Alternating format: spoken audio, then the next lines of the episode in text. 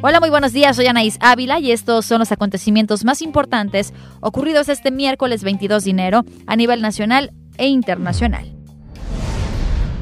El Aeropuerto Internacional de la Ciudad de México indicó que aunque todavía no hay un protocolo específico para detectar a viajeros infectados con coronavirus que podrían entrar a nuestro país, están atentos ante las instrucciones de la Organización Mundial de la Salud y otras instancias internacionales. La Dirección de Comunicación Social indicó que están pendientes de los requerimientos de la Organización Mundial de la Salud al llamado virus chino. Esto luego de que se informara sobre el caso de un hombre que viajó a China y entró a Estados Unidos antes de que los funcionarios federales de salud comenzaran a revisar a los viajeros. En Michoacán, 53 policías municipales de Ocampo se encuentran bajo investigación por parte de la Fiscalía del Estado. Esto por la desaparición del activista Homero Gómez González, presidente del Comité de Administración del Santuario de la Mariposa Monarca en el Rosario. La Fiscalía señaló que las acciones de búsqueda del activista que desapareció el pasado 14 de enero continúan y que mientras los policías están bajo investigación, la Secretaría de Seguridad Pública se hará cargo de la seguridad y labores de vigilancia en Ocampo.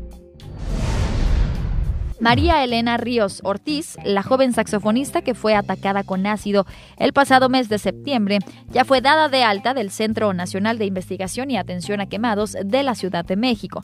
La joven fue trasladada de nueva cuenta a Oaxaca, donde estará bajo observación médica.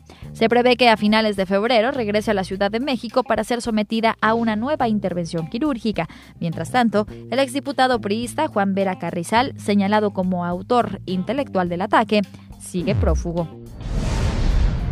Y con respecto al conflicto migratorio que se vive al sur de nuestro país ante la caravana migrante de centroamericanos, el secretario de Estados Unidos, Mike Pompeo, agradeció al gobierno mexicano por contener al voluminoso grupo que pretende cruzar en busca del sueño americano. Previo a ello, el canciller y la Secretaría de Gobernación respaldaron el proceder de los elementos de la Guardia Nacional y descartaron actos de represión y violencia. Hasta el momento son alrededor de 2.400 migrantes los que ya han ingresado a territorio mexicano de manera ordenada y han optado por tomar uno de los programas sociales que ofrece el gobierno de Andrés Manuel López Obrador.